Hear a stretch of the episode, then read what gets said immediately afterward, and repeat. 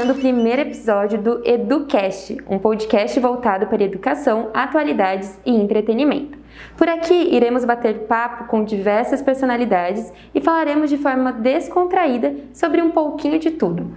Neste episódio de estreia, contamos com a participação de Ana Clara Lima da Silva, de 15 anos, autora do livro Almas de Vidro. Olá, Ana, tudo bem? Tudo sim. Está conosco também a psicóloga e neuropsicóloga Kelly Vendramini, que irá falar um pouco sobre as questões que o livro da Ana aborda. Tudo bem, Kelly? Tudo bem. Ana, para a gente começar essa conversa, você poderia nos dar um pequeno spoiler sobre a história do seu livro? Nossa. um, spoiler assim que eu posso dar é mais essa questão da primeira página do livro, que depois da dedicatória ele já começa com uma cena ali de massacre escolar e é interessante porque o livro ele vai abordando depois dessa cena que no começo fica um pouco confusa, ele já vai abordando é, tudo o que aconteceu até chegar aquele dia. E, então é esse o maior spoiler que eu posso dar. E é a história do que, na verdade? Qual que são os personagens?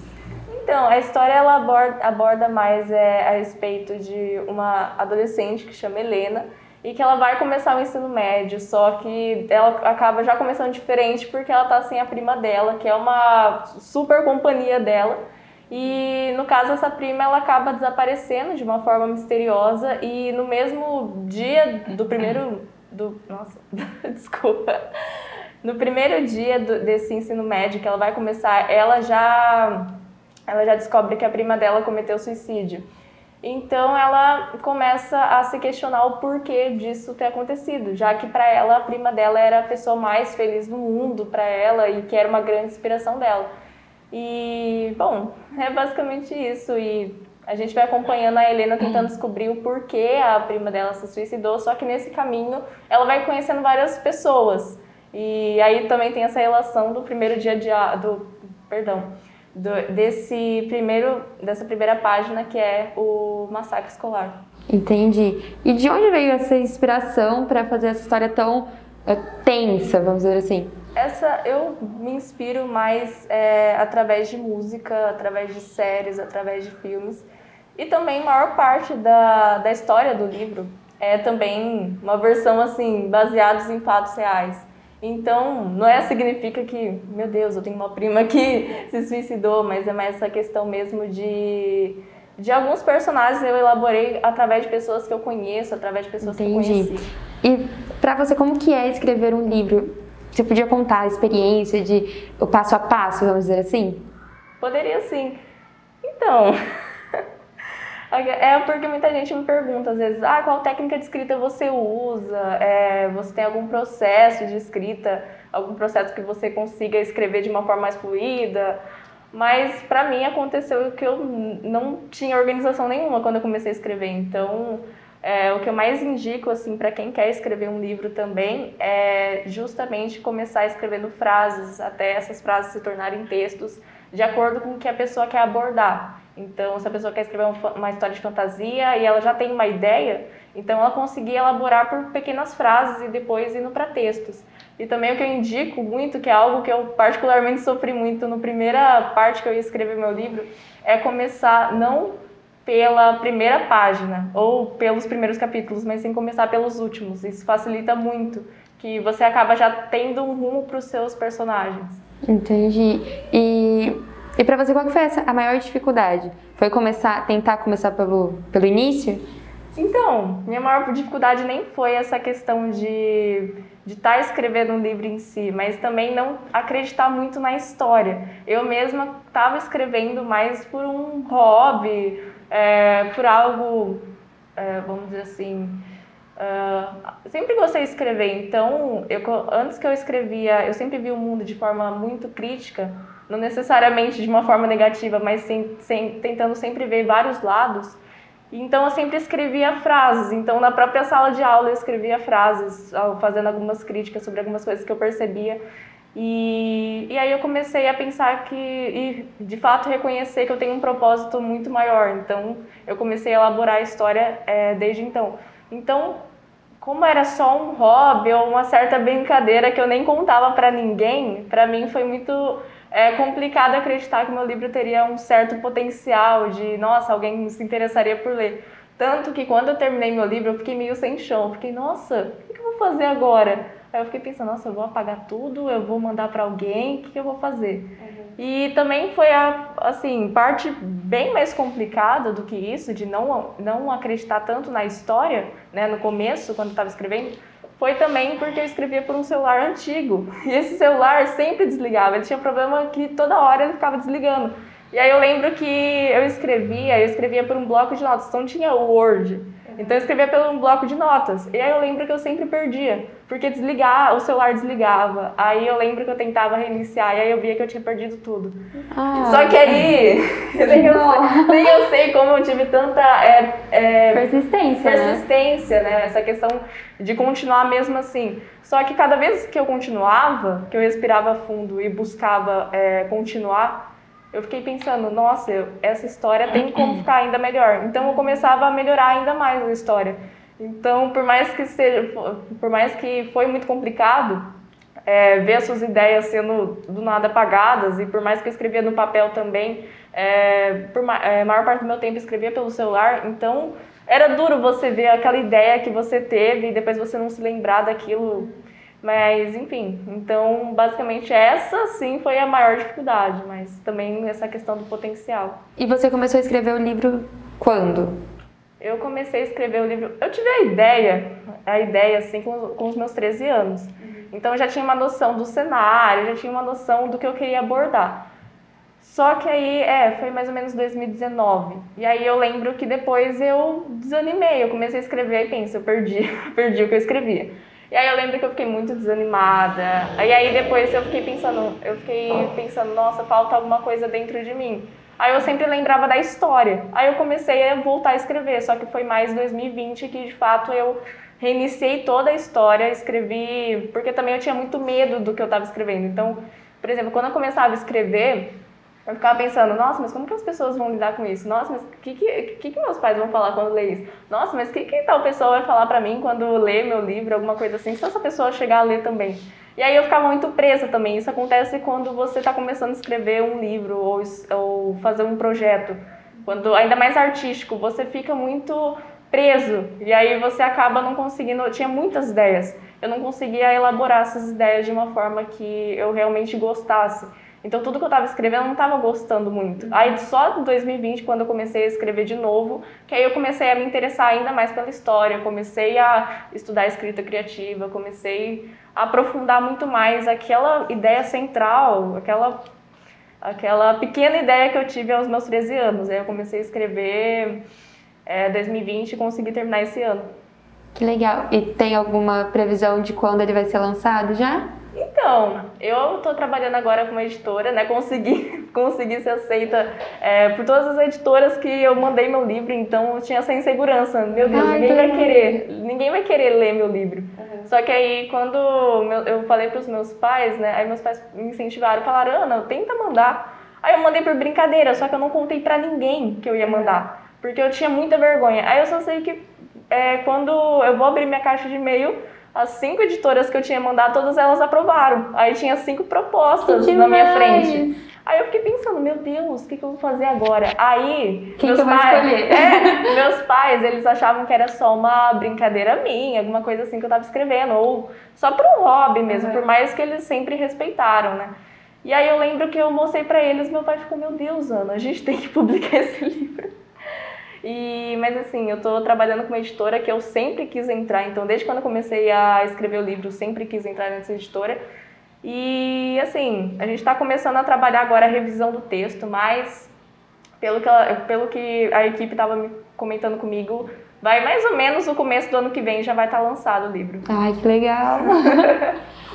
Bom, o livro, ele aborda temas como suicídio, depressão, Sim. ansiedade, síndrome do pânico, transtornos uhum. alimentares, Sim. toque, bipolaridade, inúmeros temas que Sim. eles estão, no, principalmente no dia a dia de adolescentes e tudo mais.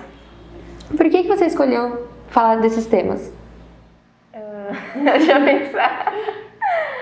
Uh, eu escolhi falar desses temas justamente porque não são temas que por mais que sejam sérios que tá no nosso dia a dia são temas que poucas pessoas falam. E quando as pessoas falam falam de uma forma um pouco superficial. Então por exemplo depressão. As pessoas quando vão retratar sobre depressão elas falam de uma forma muito superficial como se fosse só uma frase bonita como se só isso fosse curar uma depressão de alguém.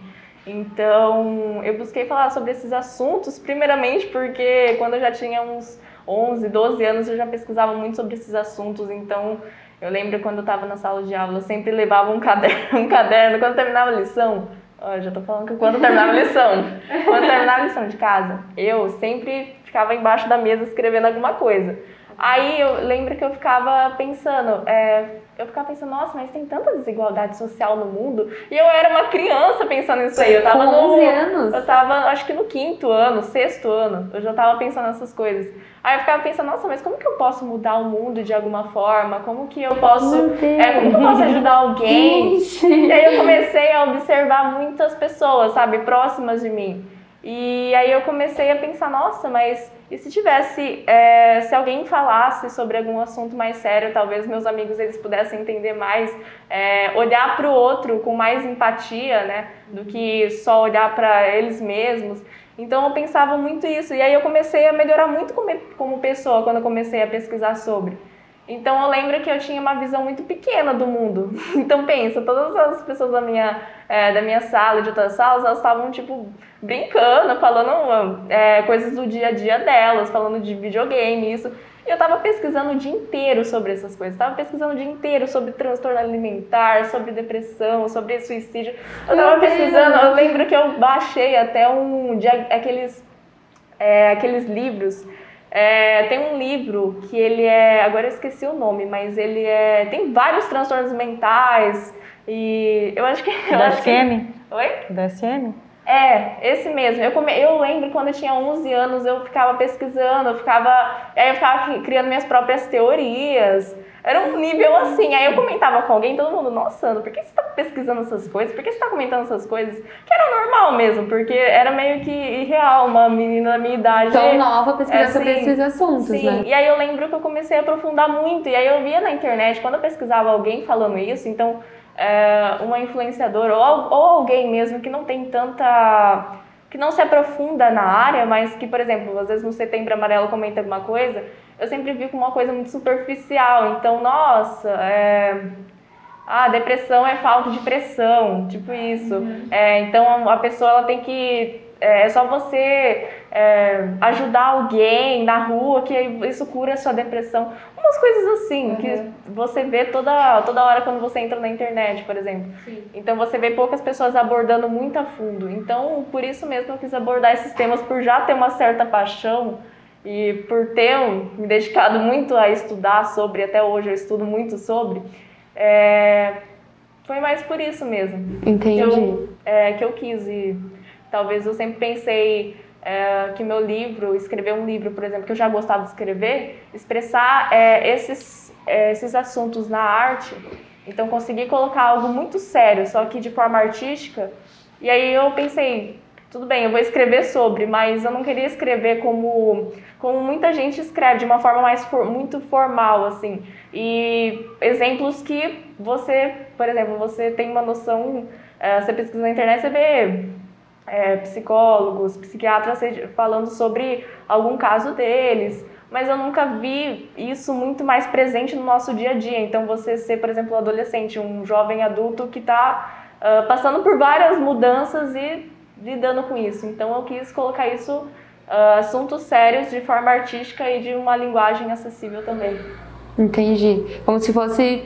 É, porque é, né? Uma adolescente falando de assuntos de adolescentes Sim. Para ficar a mesma Sim. linguagem e tudo uhum. mais. Bom, é, segundo o estudo da Faculdade de Medicina da USP, um em cada seis crianças e adolescentes no mundo são afetadas por algum transtorno mental. No Brasil, dos 69 milhões de pessoas com 0 a 19 anos, há registro de 10,3 milhões de casos de transtornos. Segundo a pesquisa, o suicídio é em alguns países a segunda e em outros a terceira principal causa de morte entre adolescentes de 15 a 19 anos. Doutora Kelly, sabemos que a depressão e a ansiedade elas são ditas como as doenças do século e são abordadas no, no livro da Ana. Mas você poderia nos explicar é, mais especificamente o que são essas doenças e como elas atingem a vida de um adolescente? É, na verdade, a adolescência é uma fase de muitas mudanças, né? Ela é marcada por mudanças, mudanças significativas. Mudanças sociais, psíquicas, mentais, né? Papéis sociais que vão significativamente sendo mudados, né? É, a perda de um corpo infantil, o início de uma, de uma nova estrutura ali física, é, a busca de pares, né, de pessoas que, que fazem parte do mesmo, da mesma maneira de pensar, né? Então, é, todas essas características vão acontecendo na adolescência, né? E, a, e o adolescente ele vai perdendo muitas coisas e também vai, vai visualizando outras que ainda vai ficando alguma coisa que não, não, não chegou na conquista, mas ele está no caminho de. Então, é uma, uma independência, né? é uma fase de muitas escolhas, escolhas profissionais, escolhas de pares, né? Então, todas essas mudanças vão ocorrendo na vida do adolescente com muita intensidade. Então, é, ele sai de uma fase da infância onde algumas coisas não tinham importância e ele entra numa adolescência onde muitas coisas passam a ter importância que ele nunca nem tinha olhado para aquilo, né? Então, a, a, essa, essa parte do julgamento, dos medos, das incertezas, né? Vem junto com a adolescência. Claro que a gente não pode ficar trazendo uma patologia para a adolescência todas as vezes, né? Então a gente é, precisa ter esse cuidado para não achar que adolescente é um adolescente que vem junto com, com a patologia. Adolescente é problemático, adolescente é, é depressivo, adolescente é ansioso, né?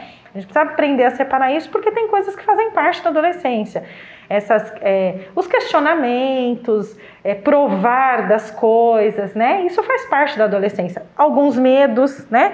Medo de, do julgamento, o que, que vão fa falar de mim. Isso não é só da adolescência, tá? Que fique claro aqui que isso faz parte de todos nós, né? Mas o adolescente ele é um pouco mais inseguro pelo fato dele estar testando.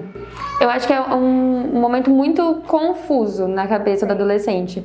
Você não sabe quem você é, você não sabe o que você está fazendo, você não sabe o que você vai decidir, mas ao mesmo tempo você tem que decidir. Sim, e tem a pressão dos outros A pressão também. social em cima sim. de você tem que decidir agora, você tem que ser agora, você tem que fazer isso. E às vezes a pessoa está perdida. Perdida não, né? Mas está se descobrindo. Né? Exatamente, né? não é que ela está perdida. E nós temos um pouco essa, esse padrão meio sem, sem perceber de dizer adolescente não sabe o que quer. Não é uma verdade isso, né? O adolescente ele está caminhando para a vida adulta e todos nós passamos por essa fase. É uma fase de muitas descobertas, é uma fase muito interessante, mas é uma fase, uma fase de muito conflito também, né? Então é uma, é uma porta mais aberta, vamos dizer assim, para para os medos, para as incertezas, para as inseguranças, né? E é, um transtorno como a depressão, que vem muito junto com a ansiedade, um transtorno de ansiedade, né? É muito esperado nessa fase, né? Claro que nós não temos aí só nessa fase. A gente pode ver isso na infância, a gente pode ver isso na adolescência, na fase adulta, no idoso. Não é característico da adolescência, mas o adolescente, por estar ali é, descobrindo todas essas coisas, questionando, tateando, né? Quem são os meus pares? O que, que eu vou fazer? Sim. Quem que vai gostar de mim? O que, que eu falo agora, né? Então, que música eu ouço? Então, tudo isso vai acontecendo na fase da adolescência, que é uma fase incrível, né? Que vai desabrochando. Só que traz junto muitas incertezas, né? E aí é, é muito esperado essa, esses medos, essas incertezas, e aqui até um certo ponto, ok, isso é esperado, tá ok, né? A gente só começa a perceber que isso realmente está ficando muito intenso e que traz um sofrimento é, quando começa a modificar, inclusive, a vida, né? Então, a rotina, o dia a dia. Então, traz sofrimento. Né? E aí, quando isso começa a intensificar, a gente já pode começar então a levantar uma anteninha para depressão, para um transtorno de ansiedade, né? Não é mais só uma euforia ou um medo do futuro. Sim, sim. Isso começa a tomar conta da vida, né? Isso vai se confundindo, né? É, acontece muito, não, será que eu estou depressivo? Será que isso é ansiedade, né? E eu tenho muitos desses questionamentos na clínica, inclusive, né? Nossa, será que, Kelly, será que eu estou é, sofrendo de depressão? Mas é porque os próprios sintomas eles se entrelaçam muito, né? E fica difícil até às vezes a gente determinar o que é um, que é outro, só um ou só outro, ou os dois juntos, né? Por exemplo, uma ansiedade social, uh, ela traz junto como sintoma esse isolamento, esse medo do julgamento, né? Então ele fica um pouco mais embutido. E a depressão também traz uma, uma tristeza, né? Uma melancolia, uma tristeza muito intensa então, muitas das vezes isso se entrelaça, né? Pode ser os dois, pode ser um só, né? Mas o fato é que de, é, é, estar na adolescência, estar aí em busca, né? Então abre essas portas, né? E, e, e, a gente precisa ter esses cuidados porque tem os julgamentos, tem todo um acolhimento social que precisa acontecer para que a coisa é, caminhe de forma natural e saudável. Sim. Né? É, a gente estava comentando sobre as pressões que tanto o próprio adolescente faz e as pressões sociais, né, nessa fase. Quais delas vocês, é, no caso as duas acho que podem falar, é, tendencionam mais o adolescente a desenvolver algum tipo de, de problema psicológico? Pressões do pa, dos pais, da escola, a, a própria pressão, qual, quais seriam? Na verdade, a gente não consegue determinar uma, né? Uhum. Vem tudo junto no combo da adolescência. Uhum. É claro que a gente precisa ter um pouco esse cuidado enquanto sociedade, porque a sociedade ela, ela força, né? O que, o que a gente vem vendo hoje enquanto padrão social, né? Aquele padrão social mais tradicional, a gente está perdendo, a gente está entrando num outro padrão que, que vem junto com uma nova, com uma nova realidade, até de, de, de, de redes sociais e tudo mais. Então é um padrão muito mais rápido, né? Muito mais imediatista, muito mais bonito em rede social. Sim é, mas ao mesmo tempo com muito mais cobrança. Então, ser jovem nos dias de hoje, né, é muito difícil, porque tem uma cobrança, Sim. precisa fazer faculdade, ele precisa fazer a pós, depois ele precisa fazer MBA, depois ele precisa Sim. falar três línguas, depois ele precisa é. saber informática, depois ele precisa Sim. também cantar uma música, também ele, ele precisa tudo para ele ter sucesso, né? Então a sociedade de forma geral, e essa sociedade inclui a escola, a família, os amigos, todo mundo, assim, quem está correndo na frente, quem está tirando nota melhor, quem está fazendo mais coisas, quem está e, e é o que não está, por algum motivo ele vai sofrendo. Opa, eu não estou conseguindo. E aí começa esse sofrimento, começa a gerar essa angústia, né? Começa a gerar essa, essas preocupações excessivas. Por que, que eu não estou conseguindo? Eu tinha que conseguir, o que, que eu tenho é, que conseguir? Sim. Olha aqui, né? E aí você já pensa que é o problema você, né? Então, então é bem complicado assim, que ela que você tinha mencionado, né, sobre ser jovem, né, nos dias de hoje, porque você a qualquer momento, né? É bem difícil você não pegar o celular na sua mão e não entrar nas redes sociais. Aí você entra nas redes sociais para ver o que está acontecendo, aí você vê, ah, fulano é, conseguiu uma vaga na melhor faculdade que tem. Ah, fulano fala quatro línguas. Ah, mas fulano, aí ele, né, vai em outra página, aí já tá um vídeo lá. Nossa, mas essa pessoa é talentosa, a pessoa conseguiu tocar um violino é, muito bem na segunda vez já. Então, sempre tem essa pressão e essa, essa sensação de, nossa, não estou fazendo nada. Nossa, mas eu não tenho talento nenhum. Então, muitas vezes, é, como a adolescência é um período de descoberta, muitas vezes tem, há pessoas que acabam demorando um pouco para descobrir, né? Então, que ela gosta de fazer, até mesmo pelas pressões. Ou não, né? Ou é, ela está na fase é, que precocemente sim, precisa se sim, saber tudo hoje, né? Sim. E aí tem muito essa questão de, ah, mas meus pais querem que eu faça medicina. Ah, mas eu. E aí muitas vezes a pessoa gosta de, não sei, pintar, por exemplo. E aí ela não vai mal, ela não vai bem numa prova de matemática e ela vê outra pessoa que, que vai super bem nessa prova. Então tem muito essa questão da comparação excessiva.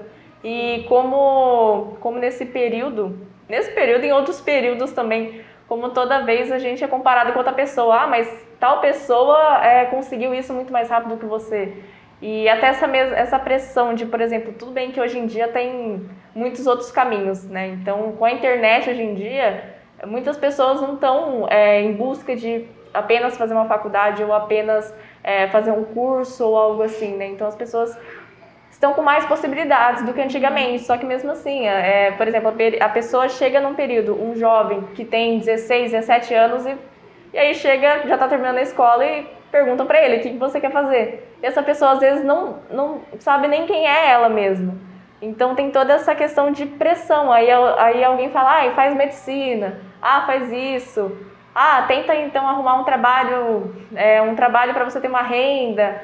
Então tem toda essa questão como se fosse um holofote só naquela pessoa. E aí ela começa em redes sociais, começa é, até próprios amigos começa a ver que o amigo está fazendo tal coisa.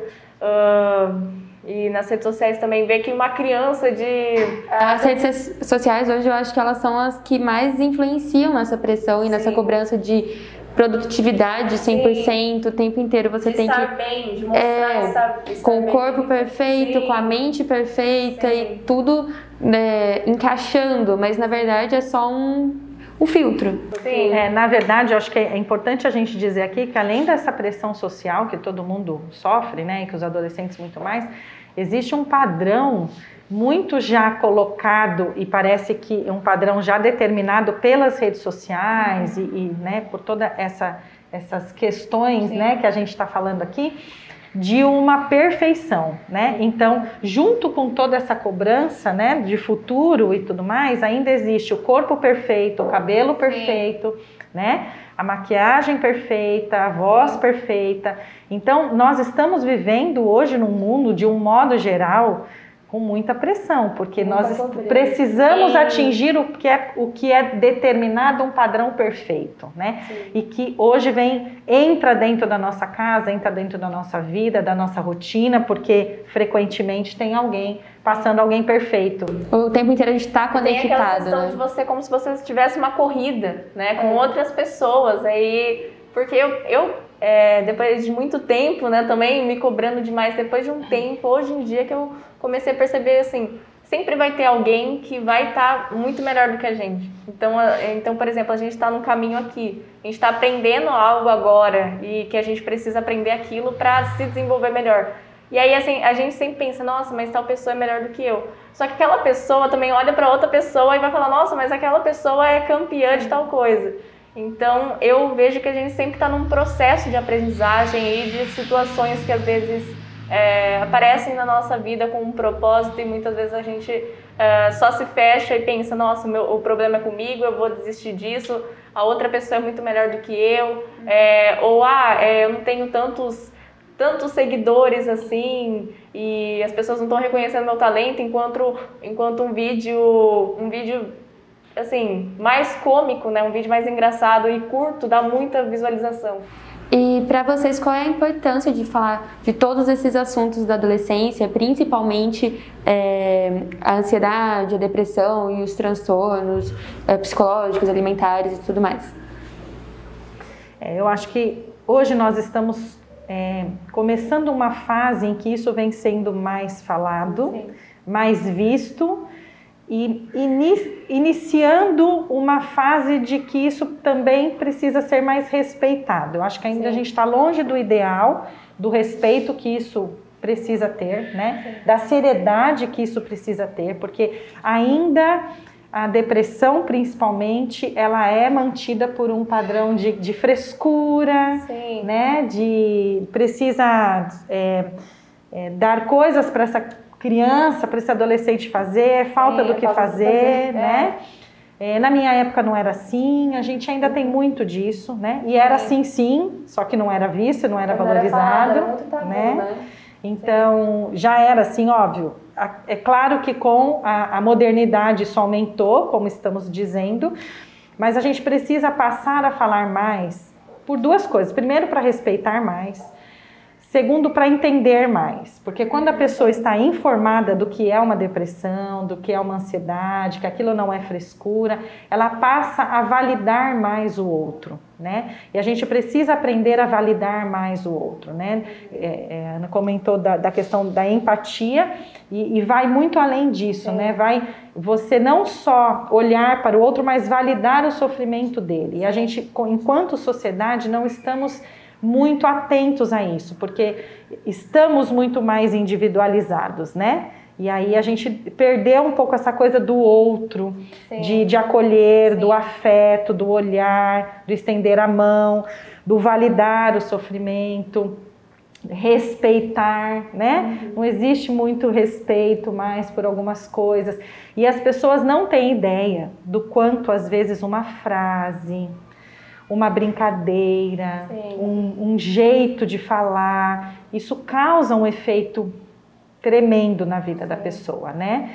Então, a gente precisa cuidar mais disso enquanto sociedade, né? Nós estamos vivendo num momento em que nós estamos começando a aprender. Eu acho que a gente tem muito que caminhar nisso, muito que caminhar ainda mas nós estamos começando a aprender, estamos Sim. falando mais disso, estamos caminhando, né? Sim. Ainda com muita coisa aí para ser falada, dita, olhada, estudada Sim. e tudo mais, né? Eu reconheço que por mais que tenha muita informação também o excesso de informação acaba também gerando desinformação, porque a uhum. quantidade de fake news na internet, a quantidade de pessoas que acabam abordando sobre um assunto é, tinha até um, um, estilo de vídeo que estava dando milhões de visualizações, que era basicamente uma pessoa que ela não tinha ansiedade, ela mostrava a vida de uma pessoa com ansiedade, sendo que aquilo não era de fato a vida de uma pessoa assim. E era muito exagerado, e, até, e aí outros vídeos eram superficiais, como se a pessoa só olhasse, chegasse para alguém e falasse: Ah, eu tô ansiosa hoje. Ah, eu não quero conversar hoje, eu tô meio ansiosa. Então, acaba gerando uma desinformação, um excesso de informação. Porque são tantas pessoas falando ao mesmo tempo e muitas vezes essas pessoas não buscam ter um aprofundamento do que de fato é uma depressão, do que de fato é um transtorno alimentar, é um transtorno bipolar que acaba também gerando muita banalização. Então, é, quantas vezes você já não ouviu, ah, eu, eu tô meio bipolar hoje, hoje eu acordei, acordei triste, agora já tô feliz, já tô rindo, nossa, mas é, mas até um tempo atrás estava meio irritada, então, ou até mesmo essa questão, ah, mas hoje eu nem comi muito bem, ah, eu já sou anoréxica, então tem muito, tem muito isso. E, ou, por exemplo, uma pessoa escuta um estilo de música e fala, ah, mas aquela pessoa ali é depressiva, escuta tal cantor. Então tem muito essa questão da banalização, como se fosse algo só aquilo, muito pequeno. Sim. Sendo que não é um estilo, sendo que a depressão não tem uma cara, né? É, um transtorno alimentar não tem uma cara, por exemplo, é, é, aparência, não tem, por exemplo, se a pessoa tem muitos amigos ou poucos amigos, porque você vê aquela pessoa que às vezes tem, é muito popular, ou aquela, aquele, aquele, ou aqueles influenciadores que têm muitos seguidores, nossa, que aquela pessoa é muito amada, mas aquela pessoa tem uma depressão profunda, por exemplo. Então, é, cada vez mais você tá, a gente está percebendo, gente, estamos caminhando em um processo onde a gente está reconhecendo um pouco mais é, sobre, só que também ainda há muita desinformação e essa questão toda da banalização. E eu também acredito que é, por exemplo, assim, às vezes é, eu já vi muito disso. Então, por exemplo, uma pessoa está muito triste por causa de algo. Aí vem uma outra pessoa, ah, mas eu já passei por algo muito pior. Ah, mas eu já aconteceu comigo três vezes isso, não é nada. Sendo que eu cada vez mais, ainda mais escrevendo um livro, ainda mais pesquisando, eu comecei a olhar muito para as pessoas e eu comecei a ver que tudo bem, aquilo não me afeta, o que a outra pessoa está passando, por exemplo, se eu já passei, só que aquilo não me afetou muito, mas para outra pessoa, é, ela, para ela o mundo acabou, entendeu? Então, e às vezes a pessoa passa por algo que para ela é tranquilo, mas eu passo e para mim eu, já, é. sim, já acontece algo que eu fico, meu Deus, o que está acontecendo? Então já é mais desesperador, uhum. né? É, no seu livro, na sinopse, você diz que ele ele traz diversas questões sociais é, e que ele reflete a sociedade de hoje. Uhum. Você acha que ele reflete nessa questão de toda essa dificuldade da, da adolescência e tudo mais? E qual que é a crítica social mais forte que ele traz? Olha, eu particularmente acho difícil escolher só uma, porque mas tem as principais que eu abordo assim. É, por exemplo, a maior metáfora do livro é que ele se passa numa escola. Então você muitas muitas vezes quando fala, ah, qual é o seu, seu cenário do seu livro, né? O cenário do seu livro. Aí eu falo, ah, escola. E Maria, ah, vai ser aquele, aqueles livros que vai falar de adolescente de uma forma superficial, vai falar de jovens ricos, alguma coisa assim, né? Aquele, é, aquele padrão, né, por exemplo, de filme.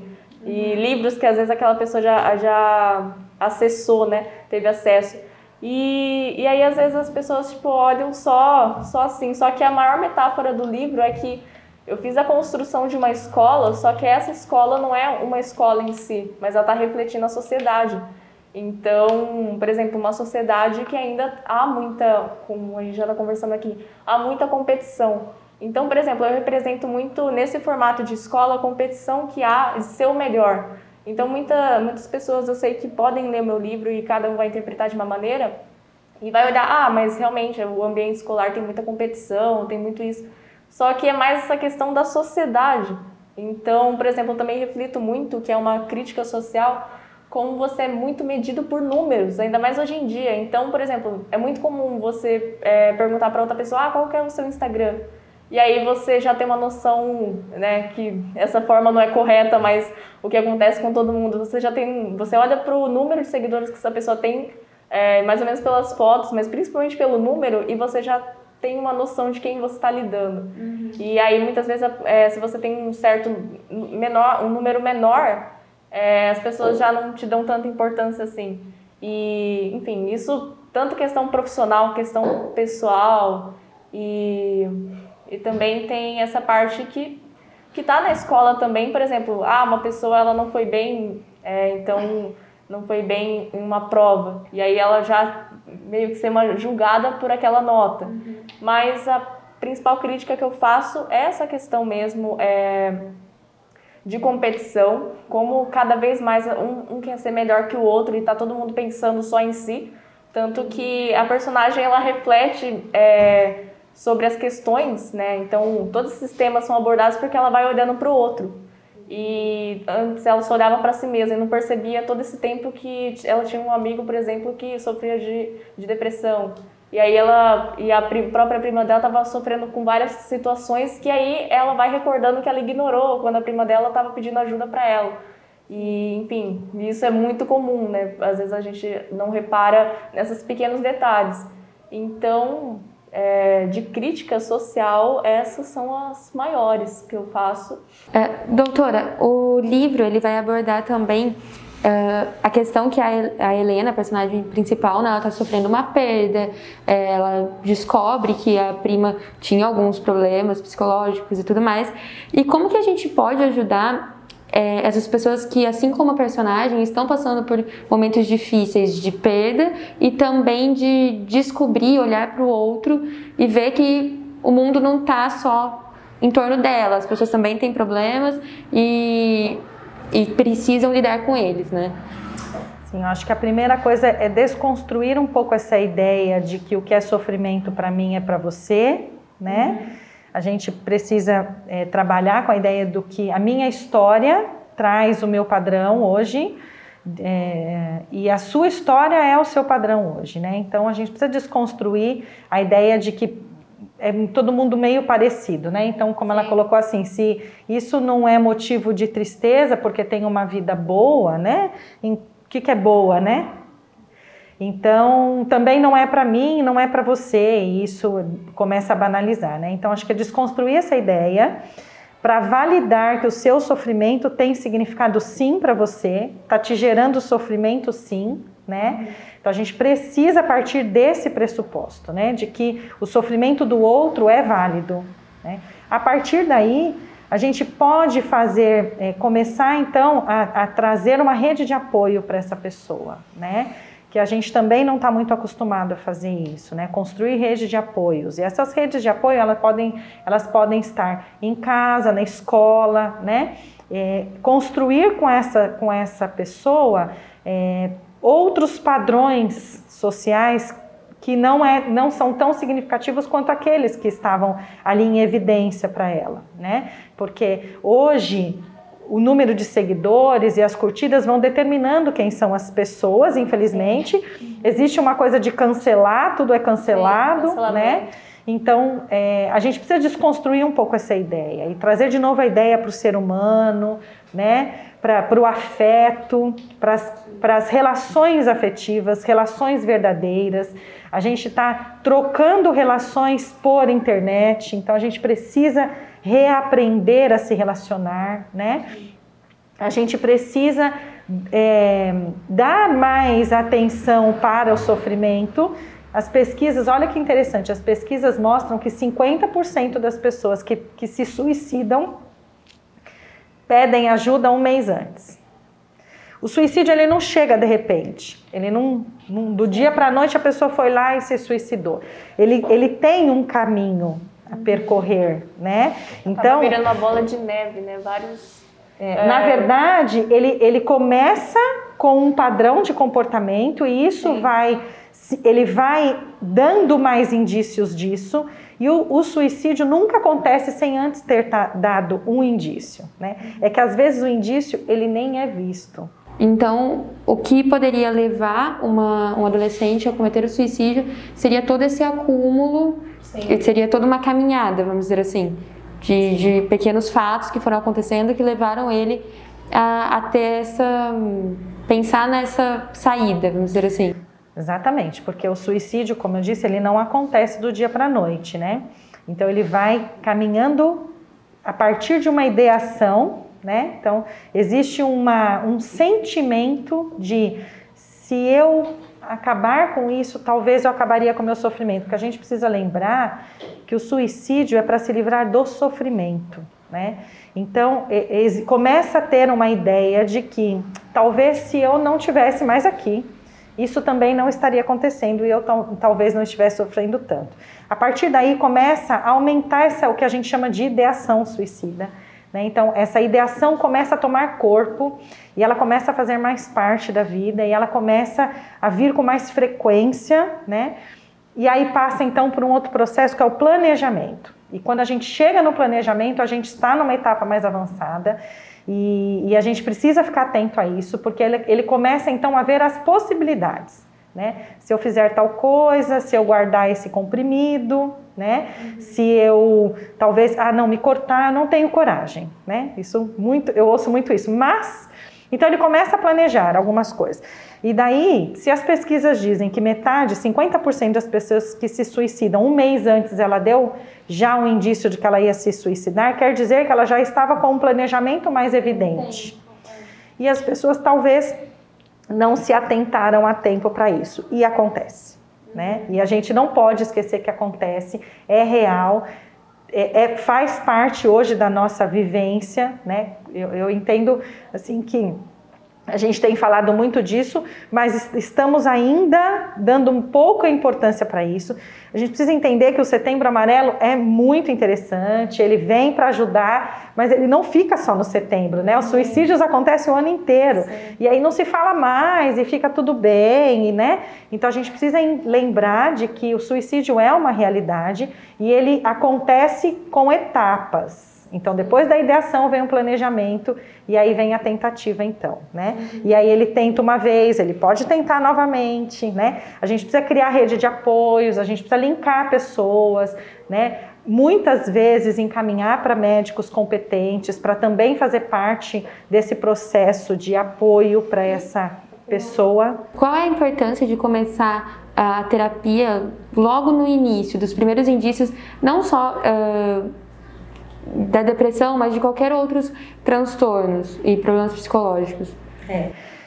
Na verdade, nós vivemos numa sociedade em que a gente tem pouco essa ideia de profilaxia, né? Que seria essa ideia de começar antes que, a, que o, o, problema se instale. A gente espera primeiro instalar, depois a gente procura ajuda. Isso para tudo, Sim. né? Então, e, e, isso faz parte da nossa cultura mesmo. E a gente precisa começar a mudar um pouco isso, né? Por quê? Porque quanto antes a gente entra com o, o tratamento devido, e para cada transtorno e para cada situação é um tipo de tratamento, e para cada pessoa é um caminho diferente, né? Quanto antes a gente entra, a gente vai é, trabalhando com esse indivíduo para reconhecer gatilhos, né? O que vai então me trazendo essa ideia de que eu não estou bem, né? O que é não estar bem? A gente vai trabalhando essa questão de que que sintoma eu tenho, que, que, que é isso, ansiedade, separar a ansiedade da euforia, que as pessoas adoram dizer estou ansioso, sim, mas nem é ansiedade, sim. é só uma euforia sim, boa, né? A gente precisa entender que a ansiedade caminha junto com o medo, que tamanho que está isso, né? E, e, a gente vai trabalhando então nestas questões de, de trazer esse autoconhecimento, né? melhorar esse, essa autorreflexão, melhorar esses padrões em que vão sendo determinados e essa pessoa vai entrando nos padrões sem entender. Então a terapia traz todas essas reflexões, né? Traz essa condição de, de, do autoconhecimento mesmo. É tão interessante que nós temos muitas vezes em, é, em sessões de terapia é, as propostas de reconhecimento de emoções, por exemplo, e as pessoas não identificam. O que, que eu estou sentindo? Sim. Não conseguem identificar. Acho que eu estou triste, eu não sei. E aí, às vezes, tem lá algumas coisas meio lúdicas que eu uso até com adulto, né? Dou lá as cartinhas. Então, fala para mim, que emoção você está sentindo? Tem umas 20 lá. Ai, não sei. A gente não aprende a identificar. É, a gente não aprende a falar de nós é mesmos. a gente tem medo. A gente tem medo de falar da gente, né? A gente tem medo de se mostrar, né? Então tá é. todo mundo meio assim, o que, que o mundo vai pensar? Será que eu tô dentro do padrão? Será que tá bom? Será que é isso mesmo? Será que eu falo assim? Será que eu ando assim? Será que eu sento assim? Então a gente tá com tanto medo, a gente não se olha a gente não faz essa autorreflexão, né? Então, quando vai para terapia precocemente, a gente vai reconhecendo gatilhos, desenvolvendo essa autoimagem mais saudável, né? Vai entendendo esses padrões sociais, vai conseguindo lidar com isso. Só que, infelizmente, essa não é uma realidade, né? Quando chega na, no meu consultório, 99% das vezes o copo já transbordou, eu costumo dizer, né? Eu faço, eu, eu, gosto muito da analogia do copo porque é isso, né? Ele vai enchendo, todos nós, nossos copos vão enchendo. Ele vai enchendo, daqui a pouco ele transborda, né? E a hora que ele transborda, ele traz um sofrimento, ele traz uma consequência, seja ela qual for. E as pessoas demoram para chegar num, numa, num tratamento, seja ele qual for, né? O copo já transbordou uma, duas, três vezes, já tem outro copo, entendeu? E as pessoas não estão indo buscar. Sim. Quando chega, já está assim, ó. Eu ouço isso com muita frequência. Você é a minha última saída. Né? Ou seja, já, já aconteceram muitas coisas anteriores a isso. Então, Vamos começar a refletir mais, buscar ajuda. E aí, quando a pessoa chega nesse estágio, é, tipo, do, é a minha única saída, não fica mais difícil o processo? Na verdade, é, ele, fica, ele fica mais tenso, eu diria, né? Porque se é o último recurso ali, muitas coisas já aconteceram, né? Sim. Uma coisa que é muito interessante falar, que eu acho que a gente precisa é, dizer isso, assim, falar de suicídio não leva a suicídio. Sim. Né? Isso é muito importante, porque as pessoas têm medo de falar de suicídio. Que acham que vai causar muito mais, ou que vai incentivar alguém a, a pensar, ou a tentar. É. Então, assim, às vezes as pessoas têm, é, não vamos dar essa ideia, Sim. né? Então, vamos, não vamos falar de suicídio, porque senão ela cria essa ideia. Sim. E é como é justamente ao contrário, né? Então, quando chega na clínica, a primeira coisa, como que está as questões do pensamento de não queria mais estar aqui. Então, eu vou dando ideias de frases, ah, eu faço isso. Como... E a gente vai vendo em que caminho que está isso. Já está no planejamento, se já teve Sim. alguma tentativa, né? Tem as questões do corte, né? O que, que eu ouço assim, eu me corto para doer mais aqui do que aqui, né? Isso é muito a comum pessoa, de ouvir. Às vezes ela tá com uma dor tão imensa dentro Psíquica, dela, né? Tão é, emocional e ela a, acaba acreditando que e não acreditando, mas sentindo a necessidade de transbordar aquilo, aquele sentimento. É. Aí por isso e, e, e um dos relatos é isso, né? Assim, eu vou trazer essa dor para cá para tirar a dor psíquica, né? Sim. Infelizmente não é uma verdade, mas é o que acontece. Mas voltando para o copo, quando ele já está transbordando ou já transbordou, a coisa fica muito mais tensa e a gente precisa de uma rede de apoio às vezes muito mais rápidas, né? Então, é, é, é, na verdade, é analisar em que nível nós estamos, né? Porque às vezes a rede de apoio ela fica muito mais ampla E a gente precisa rápido de um recurso de um médico e rápido do recurso de um coordenador da escola, está acontecendo isso, me ajuda aqui, né? E que bom que a educativa é uma das, das escolas assim, entre outras, mas que ajuda muito nessas sim, questões, sim, sim. né? Olha, vamos apoiar, vamos olhar, vamos fazer. Tem muito esse olhar, né, para o adolescente, para o indivíduo, e é o que a gente precisa. Senão. É, na dedicatória do seu livro, Ana, você fala que é, ele é para todas as pessoas que estão passando por, uma, é, por, um momento difícil. Você acredita que ele vai trazer um certo conforto para essas pessoas? Não, eu acredito que sim, que ele possa é, trazer não apenas um conforto, mas, uh, por exemplo, até ser uma pessoa, muitas vezes uma pessoa que está também passando por uma certa situação difícil, porque o meu livro ele há muita representatividade. Então, por exemplo, uma pessoa que às vezes está passando por alguma por algum problema. E ela começa a se identificar, às vezes, com um personagem ou com uma situação em si.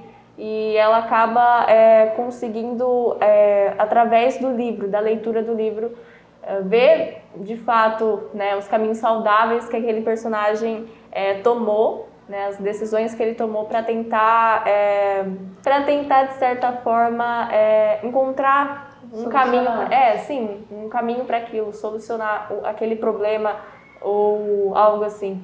E, e também eu acho que até aquelas pessoas que, por exemplo, é, têm filhos, adolescentes ou crianças que às vezes estão uh, tendo indícios né, de depressão ou algum, alguma coisa relacionada a isso, né, algo emocional, uh, quando essa pessoa às vezes mesmo pai, mãe e uma pessoa muito mais velha pegar o livro, ela vai conseguir Uh, não digo todas, mas a maior parte das pessoas podem é, mudar a opinião delas sobre depressão é frescura, sobre ansiedade é frescura, uh, enfim, depressão é falta de Deus, o que há muitas pessoas falando sobre.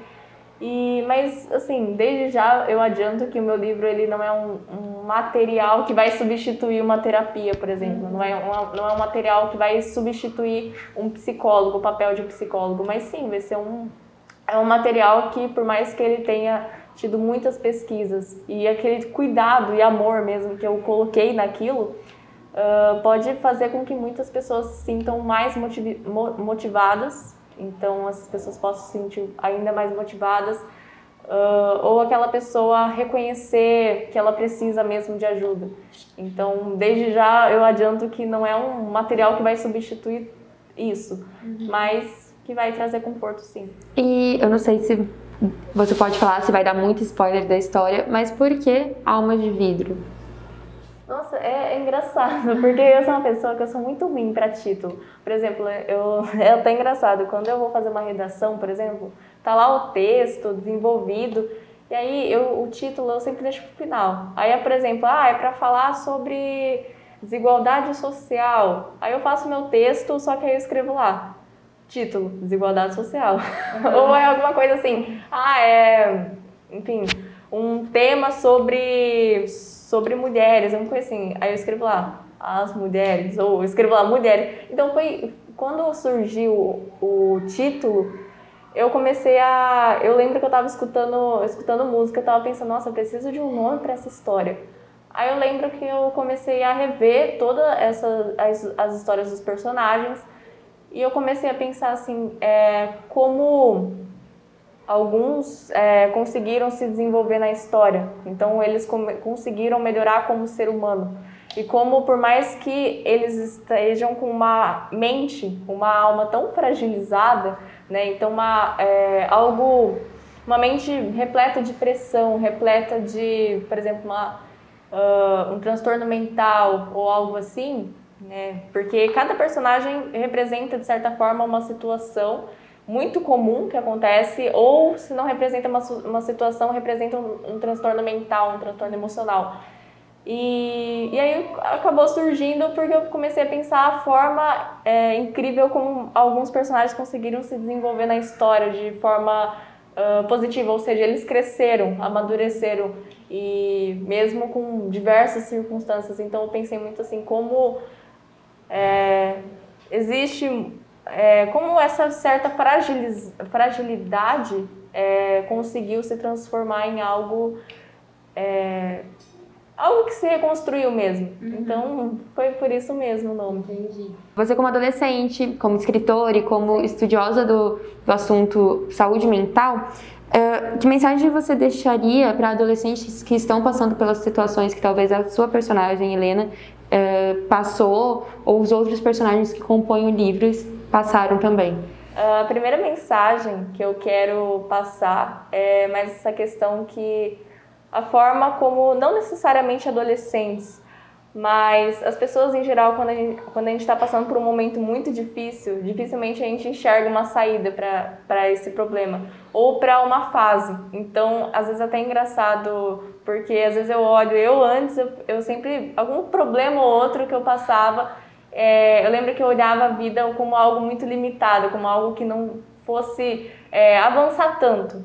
Então, o que eu quero passar mesmo é que, independente da, da sua situação, é, como, seja você adolescente ou que seja uma pessoa que esteja passando por algum problema mesmo, independente de qual seja o problema, a gravidade dele, sempre há uma saída. E suicídio não é uma opção, suicídio não, é, não deveria ser uma escolha, justamente porque quem pensa em suicídio não quer acabar com a vida, mas sim quer acabar com aquela dor e que há um caminho e que a vida é muito além de um momento difícil, de um momento é, de perda, por mais que seja doloroso, mas que também não se force, não force você mesma a estar bem o tempo inteiro uhum. ou olhar para alguém e pensar, nossa, essa pessoa sempre é produtiva, por que, que eu não sou assim? Ou porque essa pessoa superou tanta coisa e ela tá tão bem, por que, que eu não consigo também? E, enfim, essa é a minha mensagem mesmo da pessoa buscar ajuda, da pessoa não se forçar a estar bem o tempo inteiro, da pessoa respeitar o próprio limite uhum. e também ela reconhecer que ela é muito além de um momento difícil, ela é muito além de um problema e, e que se ela está aqui, é, até ouvindo a, a, gente aqui, ela tem um propósito muito maior. Sim. E doutora, qual que a sua mensagem para esses adolescentes que estão passando por uma, um período difícil e também para a sociedade em si? Que, como a gente já falou, às vezes a gente não sabe lidar com isso, a gente está caminhando agora para falar sobre esses assuntos. Então, qual a sua mensagem para adolescentes e para a sociedade em si? É, eu acho que os adolescentes, a gente é, precisa aí entender que esses adolescentes estão é, numa fase de descobertas, como falamos desde o início, né? Então, é, a sociedade precisa validar mais, eu acho que a palavra-chave aqui é validar, a gente precisa aprender a fazer isso, reconhecer esse sofrimento, né? Não ter medo, né, de, de falar dele ou de falar sobre ele, é, para a sociedade, para a própria pessoa que está em sofrimento, não ter medo de falar. A pessoa, quando ela está no sofrimento, poucas coisas são reforçadoras para ela, né? Então, é buscar coisas que reforça, buscar pequenos prazeres, né? Enquanto aí é, uma pessoa que está em sofrimento, seja ela qual for o nível do sofrimento e o que for esse sofrimento, buscar ajuda, falar sobre isso, né? Desenvolver essa rede de apoio. É, de pessoas próximas, de pessoas que, que ela sabe que vai de alguma forma olhar para ela, né? Seja ela quem for, qual for, a mãe, o pai, um amigo, é, que ela possa buscar essa ajuda, né? Que ela possa chegar a tempo a um psicólogo, a uma terapia, a um médico, né? É, e como Ana disse, não é um recurso, né? Acabar com a vida não é um recurso, embora, dependendo do nível de sofrimento, ela já acha que é só esse o recurso, mas não Sim. é, né? E a gente garante que não é, né? Sim. Buscar o, o, motivo de ficar aqui, ainda tem motivos, né? E a gente pode encontrar, a gente encontra sempre, com toda certeza. Tem né? que ser então é acreditar, mesmo. Né? Então é acreditar que é possível, né? Uhum é possível mudar, é, é possível caminhar, Sim, é, é possível buscar novas, novos padrões, reforçadores, né? É se descobrir. Então, e a sociedade é poder acolher, é poder validar, é poder olhar para isso de uma forma diferente, né? Não, a gente não pode recortar o tempo só no que está acontecendo agora, né? Sim. E o que é agora e, e todas essas cobranças do agora. A gente precisa aprender a olhar além disso, né? Sim. Voltar talvez a olhar além disso.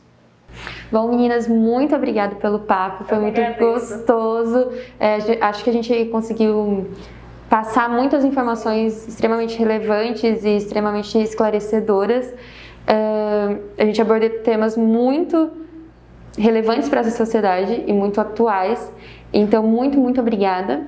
E para você que está nos ouvindo, compartilha com os amigos. Se você sabe que alguém precisa ouvir, precisa conhecer um pouquinho mais sobre todo esse universo da saúde mental e sobre depressão, ansiedade e até mesmo sobre o suicídio, compartilha. Muito obrigada por ter nos ouvido até aqui.